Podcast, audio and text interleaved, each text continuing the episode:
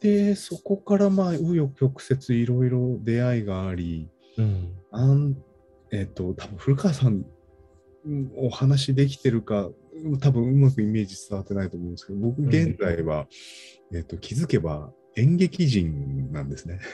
演劇関係が主なんですよ。俺は、あの、なんか、触りは知ってますけあ、ど、そうですか？あの、知ってるっていうか、覚えてるのは、某患者とかの、はいはいはいはい。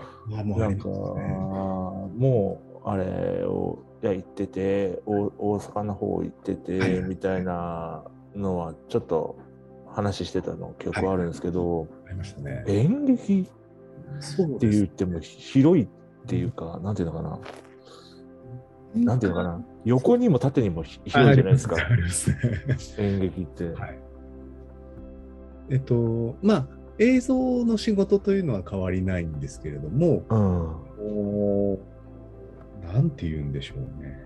あの、よくある編集だけやる方とか、うん。えーとそれからテレビのものをやるとか、あとは雑誌の付録の企業の VP 的なものを作るうん。とかっていうのはあんまり経験がなくて、あまあ、まあ、稀に、稀にいただくことはあるんですけど、あ。あれにというか、普通そっちの方が多いじゃないですそうか。なんですけど、僕はなんかたまたま縁があってエンタメの、まあ最初ミュージックビデオだったんですけど、ミュージッククリップ、ミュージックビデオそうそうそういうのちょっとな流れてるの見たことあるツイッターとかでちょいちょいやらせていただいてて、で、その流れの中で、その、えっ、と、なんだっけな、今、M1TV だったかな。うんあ音楽の優先チャンネルのあの、うん。ジジングルみたいなやつを作るっていう仕事をいただいた会社が、あのまあ普段はそういう映像制作の会社としてやられてるんですけど、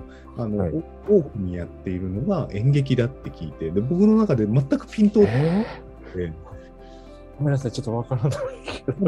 ね、そのなんで映像が演劇に必要なのかが全く理解できなくて、うん。でまあ、その時そんなに演劇も見てなかったので、うん。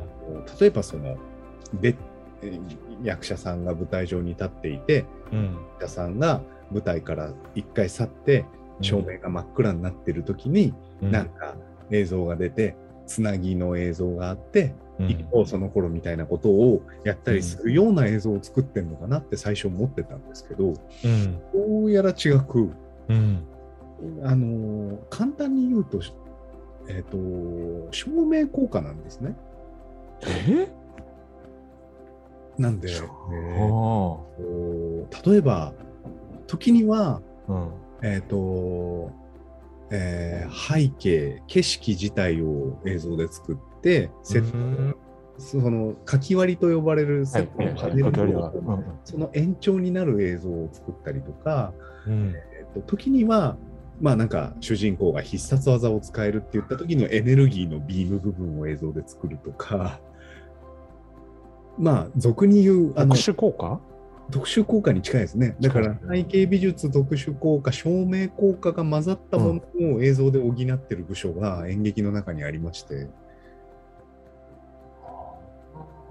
で、まあ、一般的に一番馴染みがあるかわかんないですけど、プロジェクションマッピングって言われるはいあれをうんあのお芝居の小屋の中でやってるんですよ、実は。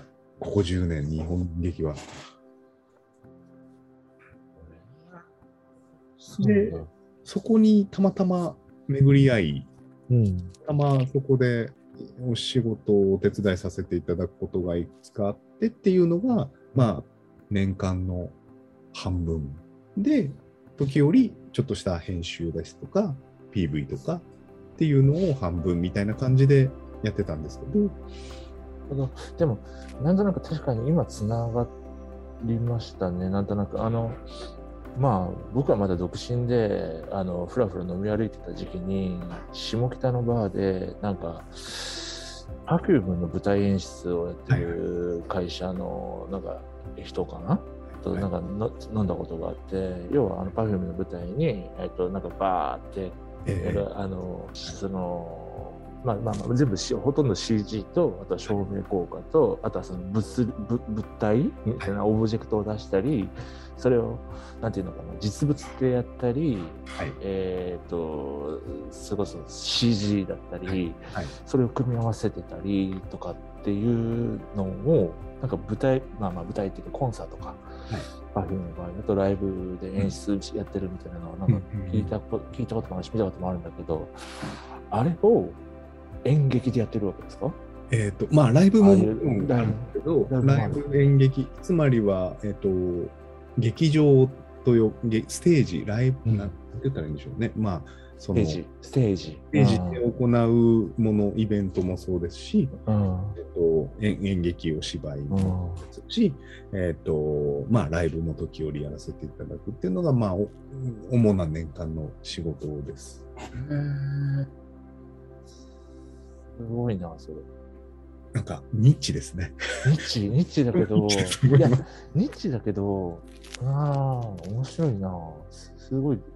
映像だけに閉じてないというかなんていうんだろう。ごめんなさい、ね。映像っていうかかカメラ？カメラ、い。つまりえっとそのフィルムに焼き付けるっていうのがはい。おか、はい。た正しいかもしれないけどフィルムに焼き付けるだけが、はい。それでそれをつないで、はい。あの切ってつなげることだけが、はい。そのもし映像のええ。すごくミニマムなうん。もの、あの単位だとすればそれよりもなんていうのかな次元がその2次元3次元はい。4次元とかねその時間 次元がいけるかわかんないですけどはい。いや、本当おっしゃる通りで、あのーもともと映画に憧れていたので、まあ今でも大好きですし、うん。えーとまあ学生時代というか自分の中でそのいかに、うん。えーそのフレームの中に収めたうん。美しさだったり、フレームの中でどう切り取るかはのい。カメラワーク、アングルみたいなことにうん。集中してきてたんですけれども、はい。えーお芝居の世界をや、えー、とライブの世界になると、フレームがないんですね。で、もう、名言だな。名言ですね。本当にうん。はい。フレームがないっていう、そこに全く最初僕のこの脳では追いつけず、うん。そのどうじゃあそのフレームがないフレームがあるがゆえに隠せてた、うん。その映像の自分なりのその裏側みたいな技がうん。全く通用しなくて、そりゃそうでしょ。だってその僕とかスチールだったらファインダー越しの世界っていうか、ね。ファインダーで切ら切り取られた世界っていうものが全てで、全てとは言わないけど、うん、まあほぼ大半なので、えまあうん。まあ、例えばテグスで、あのうんこのマフラーのなびきを良くするために引っ張るっていうことがあるじゃないですか。うん。それを今まではフレーム単位で考えていたのが、うん。えー空間になってしまう。空間はい空間の中の映る部分での考え方になるんで、フレームのサイズがバラバラなんですね。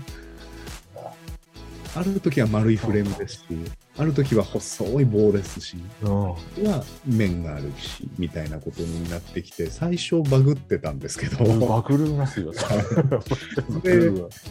やっぱそれがゆえに、その、現場数は増えてきているけれども、映像制作の方がうん。最初馴染めなくて、そのフレームがないということに馴染めないがゆえに、その現場がちょっと苦しいということで、残っている方が少なかったので、うん。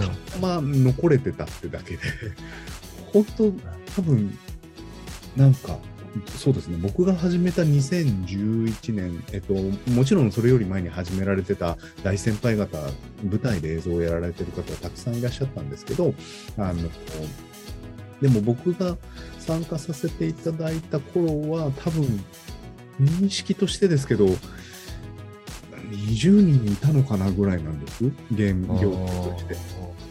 視野視野が広がったっていうこととはまたちょっと違うんでしょうけど知らないもののそのうーん、まあ、音楽用語で言うグルーブが分かったというか、なんと言うんでしょうね。うん、ああ、でも、ううんん、言わんとすることはわかります。うん、あのーなんていうのかな、一体感というか、その割と、なんていうんでしょうね、その現場を壊さずに、はい。でプラスに作用させることができるっていう教授だと思うんですけど、それは。そうですとは、とはいえ、まあ、その伝統がある、やっぱり演劇は演劇で伝統がありますから、演劇人としてはまだ、その末っ子というか、あの、あなんて言うんでしょうね。あの、音響照明、特に照明さんが舞台を、まあ、うん。映画でいうカメラマンが、ーうん。あのーその映画の現場を司る方だとしたら、カメラマンさんが照明を決めたりとか、うん。えーまあ、グルとかを監督がやりたいことを意図して組んで決めてったりっていうことで、まあ、フレームの支配者みたいな感じで、その演劇に関して、えっとまあ、演出家がトップであるべきなんですけど、あのーシーンを作る、うん景色を作る人はやっぱり照明家さんだったりすると思うので、そことのバランスですよね。照明の一部分となってしまう時もありますし、うん。うまく作用すればいい映像部ということで独立、うん。まあ今独立している方のことの方が多いんですけど、うん。